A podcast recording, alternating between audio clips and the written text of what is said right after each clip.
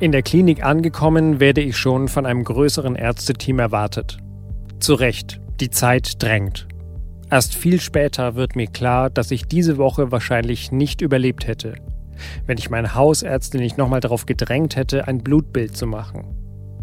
Ich wollte, dass sie nochmal meine Schilddrüsenwerte checkt. Noch immer bekomme ich eine Gänsehaut, wenn ich dran denke, wie schnell der ganze Sums hier hätte vorbei sein können wenn ich das nicht gegen den ersten Impuls meiner Hausärztin durchgesetzt hätte.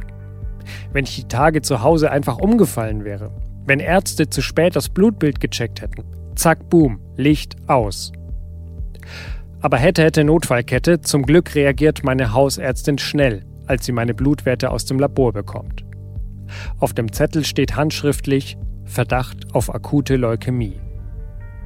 Ich habe ihn heute noch, ich alter Messi, aber ohne ihre schnelle Reaktion, mich ins Krankenhaus zu schicken und die guten Kontakte meiner Heimatklinik wäre ich wahrscheinlich nicht so schnell im Mekka der deutschen Krebsforschung und Behandlung gelandet. Uniklinik Heidelberg, Zentrum für innere Medizin.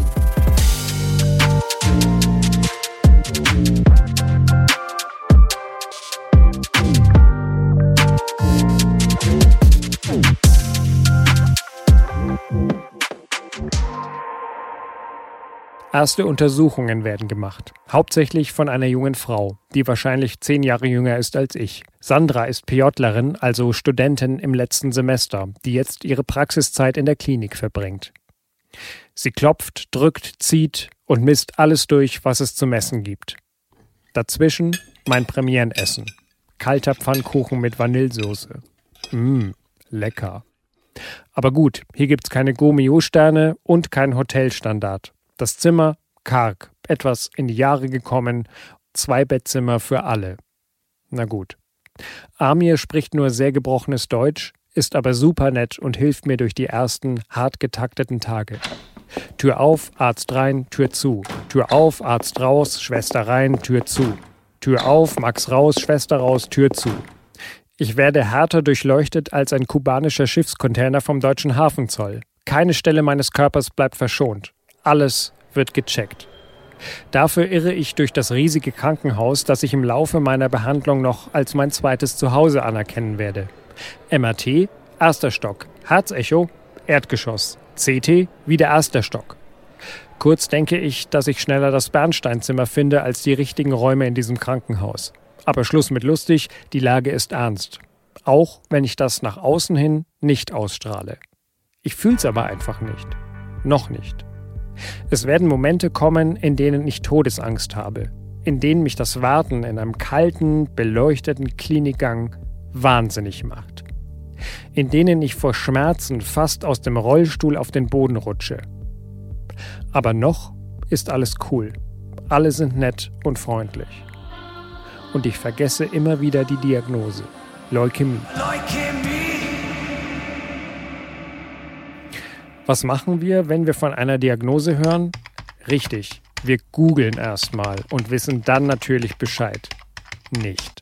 Für Ärztinnen und Ärzte ist es wohl das Schlimmste, wenn ich als Patient erstmal meine Internetrecherche präsentiere und genau weiß, was mir fehlt.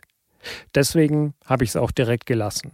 Am Ende jeder Online-Symptomsuche hat man eh immer Krebs. Nur mit dem Unterschied, dass es bei Alman Achim nur ein eingeklemmter Nerv ist, bei mir aber eben wirklich Krebs.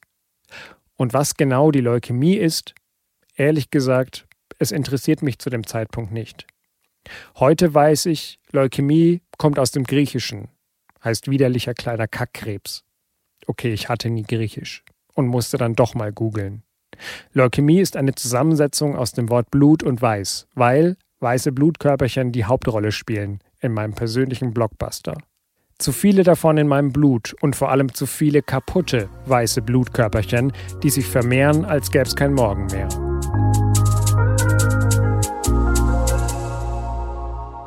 Falls ihr es nicht gemerkt habt, ich habe nicht Medizin studiert, Dr. Julia Brandt vom Uniklinikum Heidelberg aber schon. Sie ist dort Oberärztin in der Hämatologie und in den nächsten Podcast-Folgen immer wieder hier bei mir, um die Fachkompetenz sozusagen in den Ring zu werfen, die mir natürlich fehlt. Hallo, Frau Dr. Brandt. Hallo, ich freue mich sehr, dass ich heute hier sein darf. Wie schlimm ist es denn, wenn Patientinnen und Patienten googeln und meinen, dann schon über ihre Krankheit Bescheid zu wissen? per se ist das überhaupt nicht schlimm. Es ist aber in der Tat, sage ich mal, ein Problem, wie groß heutzutage einfach die ganze Informationsflut ist, vor allen Dingen, weil das einfach sehr ungefilterte Informationen zum Teil sind. Ich sag mal, ich bin ja eigentlich maximal froh, dass wir diese Zeiten verlassen haben, wo irgendwie Arzt gleich Gott in Weiß und man erlebt das ja häufig noch so bei der älteren Generation zum Beispiel, dass die einfach sagen, Herr Doktor, Frau Doktor, ich mache schon alles das, was Sie empfehlen. So soll das eigentlich gar nicht sein und ich bin extrem froh, wenn Patientinnen und Patienten auch wirklich mal sehr kritische Fragen stellen und sich natürlich irgendwie auch vorinformieren. Aber man darf einfach nicht vergessen, dass viele Dinge doch sehr ungefiltert irgendwie Informationen vermitteln oder gar nicht so richtig in den Kontext bringen. Und ich glaube, problematisch wird das dann, wenn vielleicht aus diesen Informationen raus der Eindruck vermittelt wird, mir wird hier irgendwas vorenthalten oder warum schlägt man mir nicht dieses oder jenes vor, was ich in irgendeinem Kontext gelesen habe, der für mich selber als Patient vielleicht schlüssig erscheint, aber eigentlich medizinisch überhaupt nicht in diese Situation passt. Mhm. Okay. Jetzt habe ich natürlich irgendwann auch mal gegoogelt mhm. und wenn man im Krankenhaus ist, man weiß ja dann trotzdem mit so einer Diagnose recht schnell irgendwie oder man eignet sich so ein bisschen Laienwissen an. Also grob gesagt, ich wusste, ich bin ins Krankenhaus gekommen, weil meine weißen Blutkörperchen, Leukos, wie ich dann gelernt habe, ähm, zu viel sind. Ähm, vielleicht jetzt aber nochmal von einem Profi. Was läuft denn schief im Körper bei einer Leukämie? Hm. Also eine Leukämie ist im Endeffekt eine Erkrankung des blutbildenden Systems, also sprich des Knochenmarks. Das Knochenmark ist eigentlich die Produktionsstätte im Körper für die eigentlich gesunden Blutzellen. Da gibt es drei ganz wesentliche Blutreihen, eben rote Blutkörperchen, weiße Blutkörperchen, die um die es im Endeffekt dann ja geht bei der Leukämie und auch die Blutplättchen, die Thrombozyten. Und im Normalfall ist es eben so, dass es im Knochenmark eine Art Stammzelle gibt, eine sehr unreife Zelle, die aber eben die Fähigkeit hat, sich in alle anderen gesunden Blutzellen noch auszubilden in die verschiedensten Richtungen.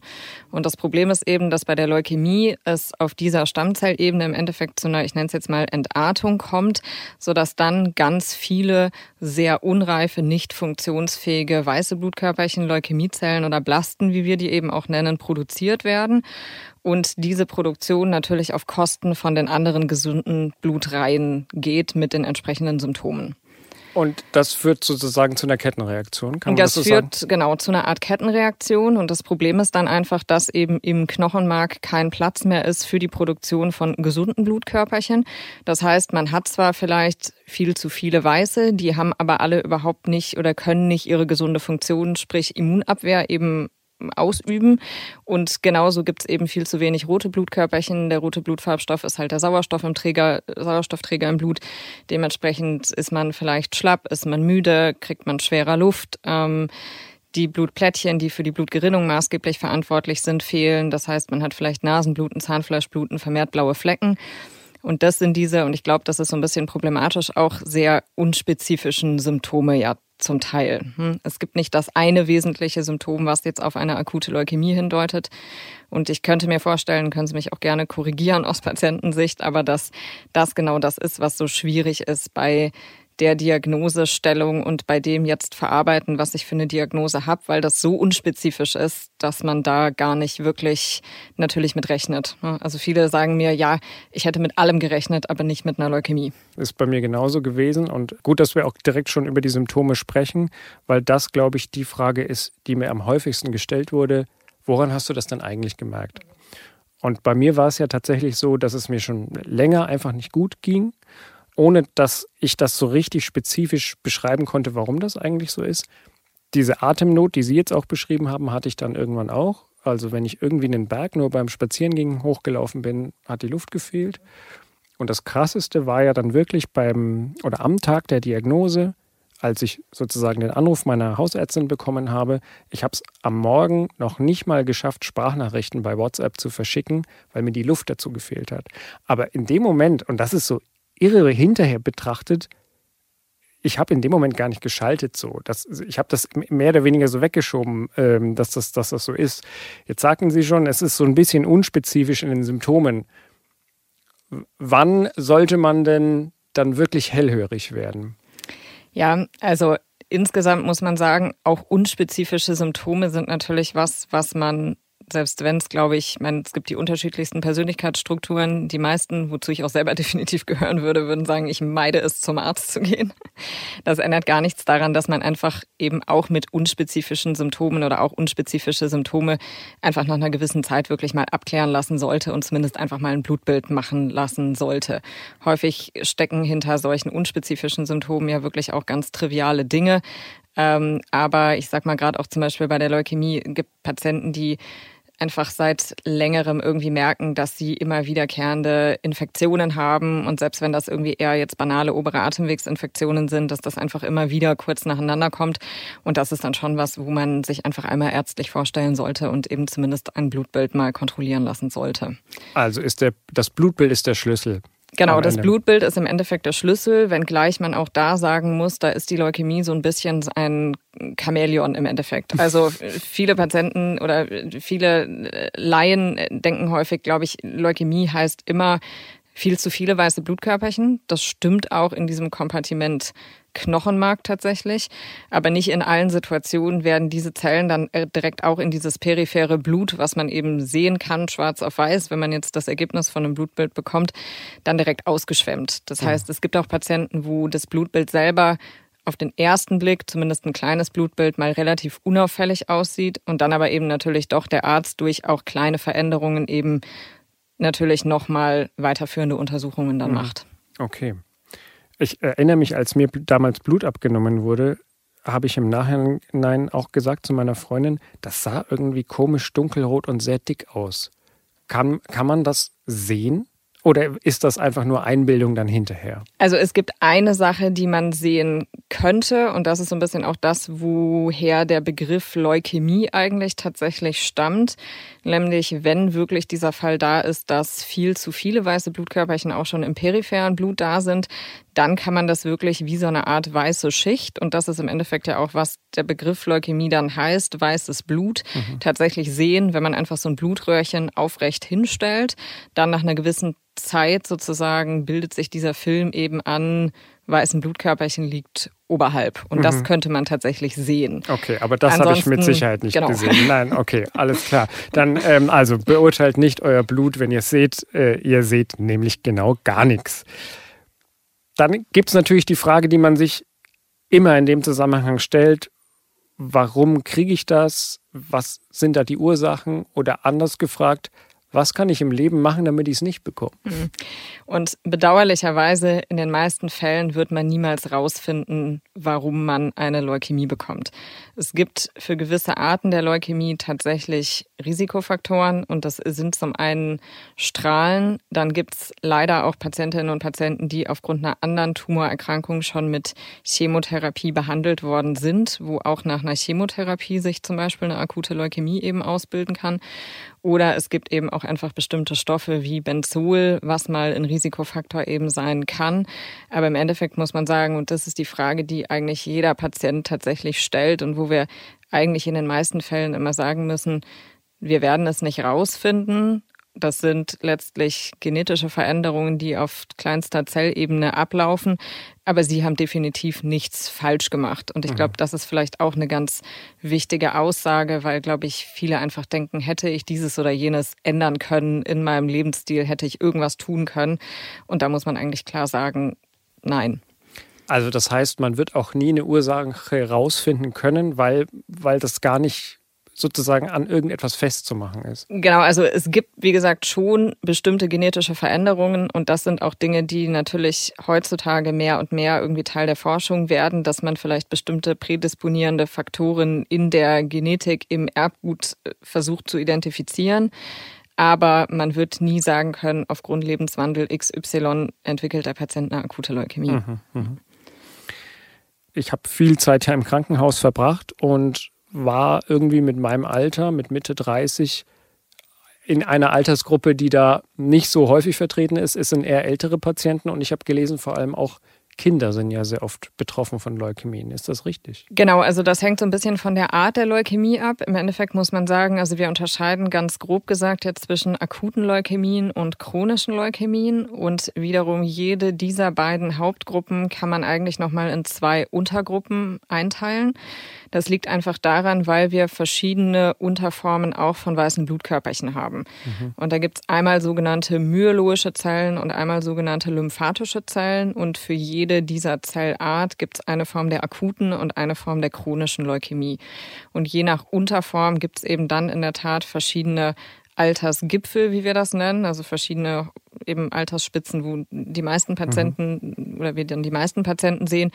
Und bei der akuten lymphatischen Leukämie ist es in der Tat so, dass das eigentlich die Leukämie im Kindesalter eben tatsächlich ist, während beispielsweise die chronisch lymphatische Leukämie klar die Leukämie des älteren Patienten ist. Blöd gesagt, also die Wahrscheinlichkeit, überhaupt diese Krankheit zu bekommen, ist ja schon sehr gering.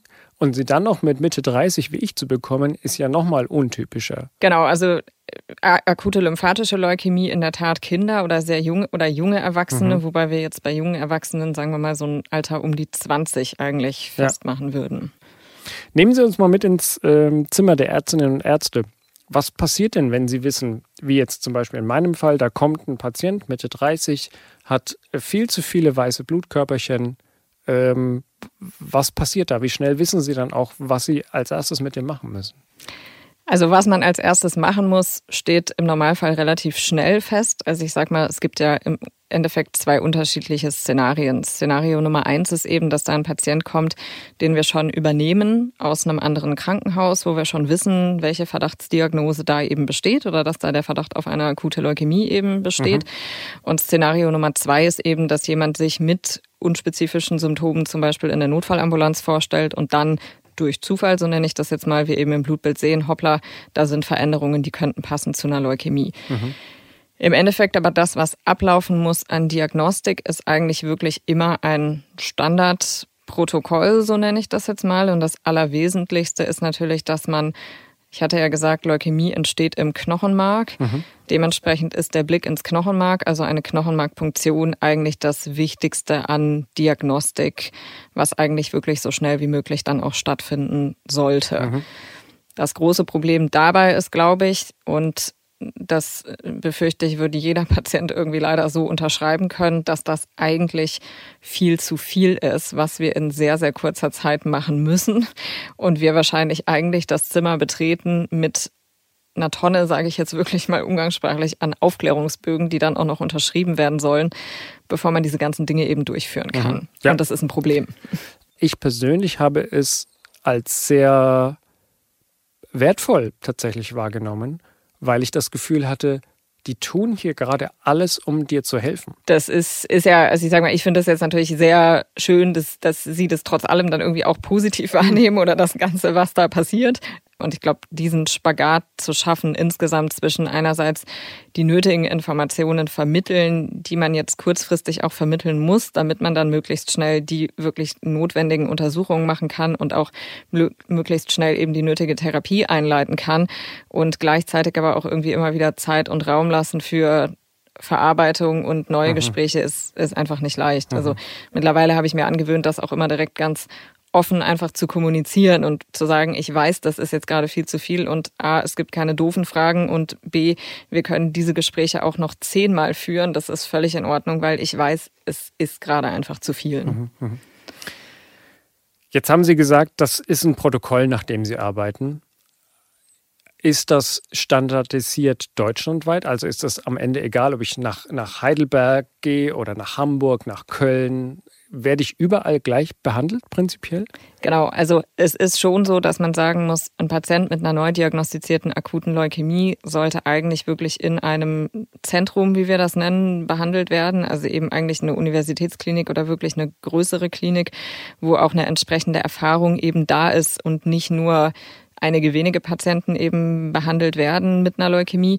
Aber das grundsätzliche Prozedere ist, muss man schon eigentlich sagen, sehr identisch. Mhm. Ja. Ähm, natürlich mag es immer wieder Zeiten geben, vielleicht auch zu einem späteren Therapiezeitpunkt oder im Falle eines Rückfalls, wo eben nicht jede Klinik die Möglichkeit zum Anschluss in Studie A oder B eben hat. Aber die grundsätzlichen Protokolle sind im Endeffekt identisch. Ich als Patient, ich sehe Sie als Ärztinnen und Ärzte ja nur bei der Visite erstmal so grundsätzlich. Oder wenn ich dann sage, ich würde gerne mal mit einem Arzt sprechen. Ich habe gelesen, Hausärztinnen und Hausärzte haben in Deutschland rund sieben Minuten pro Patient. das sind Zahlen von 2017, muss ich dazu sagen. Sieben Minuten würde ich annehmen, also als durchschnittliche Visitenzeit. Gefühl kommt gut hin.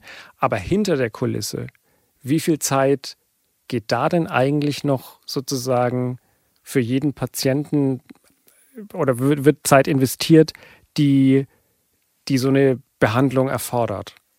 Eine ganze Menge. Ähm, eine ganze Menge. Und das ist schon auch mit einer Menge, muss man sagen, an tatsächlich Bürokratie mhm. verbunden zum Teil.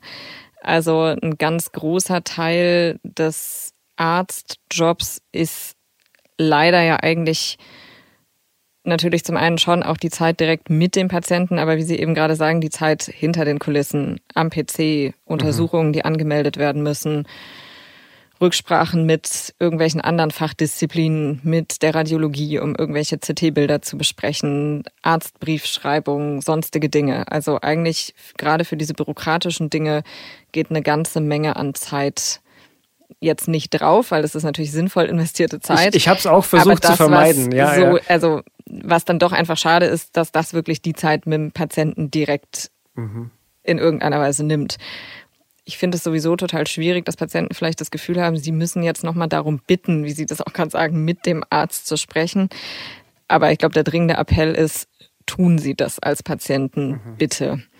Weil das, also ich sag mal, es gibt ja zum Glück noch andere beteiligte Berufsgruppen und ich glaube auch die Pflege darf man da nicht vergessen, wirklich, weil das sind ja maßgeblich die, die vielleicht einfach auch viel mehr Zeit sogar irgendwie mit dem Patienten halt verbringen und da auch nochmal aufklären können und massiv mhm. wichtige Gespräche führen können.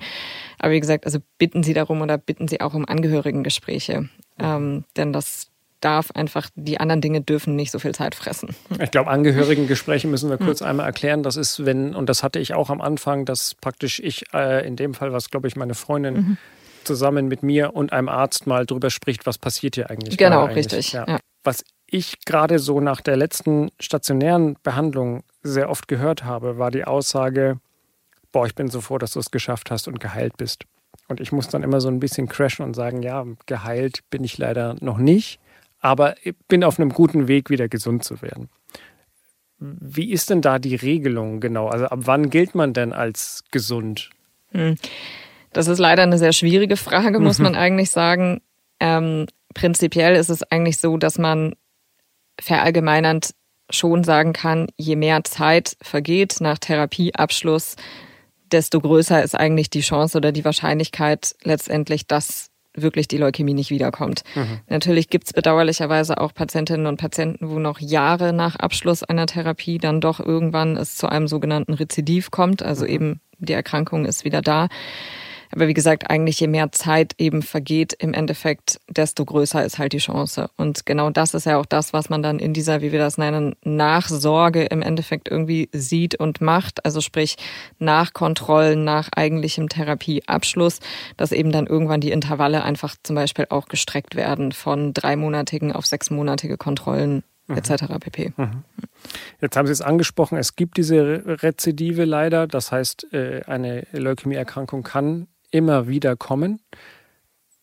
Ich glaube, was viele in so einem Moment dann denken, ist, jetzt, jetzt ist alles vorbei, jetzt ist lost. Wie, was, was würden Sie jemandem sagen, der diesen Gedanken dann als erstes hat? Also erfreulicherweise haben wir heutzutage auch in dieser Rezidivsituation sehr gute Therapieoptionen. Ja, also das heißt, es ist nicht automatisch so, dass wenn eine Leukämie wiederkommt, dass man dann nur noch davon reden kann, zeit- oder krankheitsfrei oder krankheitskontrollierte Zeit zu verlängern, sondern wir haben auch dann noch die Möglichkeit, wirklich zu sagen, das Ziel unserer Therapie ist dann auch dann in dieser Situation die Heilung der Erkrankung. Mhm. Wenn eine Leukämie wiederkommt, spätestens dann muss man eigentlich sagen, sprechen wir über das Thema einer Fremdstammzelltransplantation, wenn es um Heilung der Erkrankung eben geht. Wir sind ja heutzutage ohnehin viel genauer oder können viel genauer eine Leukämie auch in bestimmte Risikogruppen einteilen, wo wir von Beginn an dann schon sagen können, reicht eine in Anführungsstrichen normale Chemotherapie, sage ich jetzt mhm. mal etwas vereinfacht aus, oder müssen wir vielleicht schon von vornherein über das Thema Stammzelltransplantation eben sprechen. Wenn wir aber über ein Rezidiv sprechen und eine sinnvolle Therapie, dann ist bei geeigneten Patienten eigentlich immer das Thema der Stammzelltransplantation dann auch indiziert. Weil es praktisch darum geht, dass man sagt, das eigene Blut schafft es nicht mehr aus eigener Kraft, also braucht er fremdes oder ein fremdes Immunsystem. Wir kommen da in der nächsten Folge auch nochmal drauf. Genau, das fremde Immunsystem ist genau das, worum es eben geht, was dann auch einen Effekt eben gegen die Leukämie haben soll, diesen sogenannten Graft versus Leukemia, also eben äh, Spender gegen Leukämie-Effekt. Mhm, okay.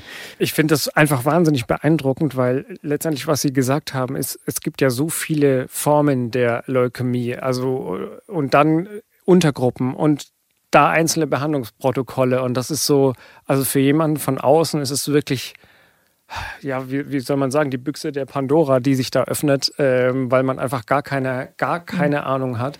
Auf der anderen Seite gibt es einem immer so das Gefühl, es gibt einfach einen klaren Fahrplan mhm. dafür.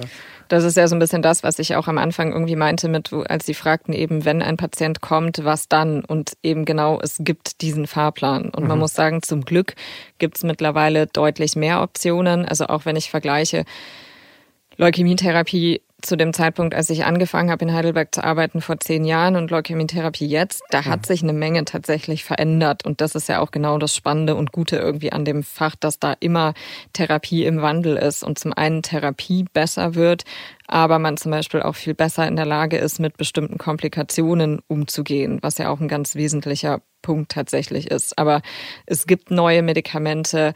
Es gibt nicht mehr nur die klassische Chemotherapie mit einem relativ banalen Wirkmechanismus, sondern es gibt Medikamente, die ganz gezielt bestimmte Veränderungen auf den Leukämiezellen erkennen können und wirklich dort konkret auch einen Angriffspunkt im Endeffekt haben. Ähm, das heißt, es gibt einfach mehr Optionen und man kann viel gezielter wirklich im Hinblick auf die eine genetische Untergruppe auch eine entsprechende Therapie wählen. Und das hat natürlich Therapie verbessert. Mhm. Und wie genau Leukämien behandelt werden, was da im Körper passiert, aber auch, Sie haben es angesprochen, welche Nebenwirkungen auch mich wirklich gequält haben. Darüber sprechen wir dann in der nächsten Woche, in der nächsten Folge von Land of Infusion, meine Reise durch die Chemotherapie.